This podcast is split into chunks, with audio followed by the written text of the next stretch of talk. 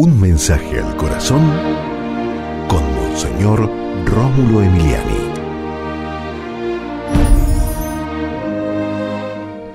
Para Jesús, su referencia siempre es el Padre. Mira siempre hacia el cielo, busca la voluntad del Padre, siempre está atento a lo que el Padre le diga y le obedece. Padre Santo, en el nombre de Jesús, que nosotros te obedezcamos a ti, que busquemos siempre cumplir tu voluntad, que sigamos el camino de Cristo y que sigamos construyendo un mundo mejor.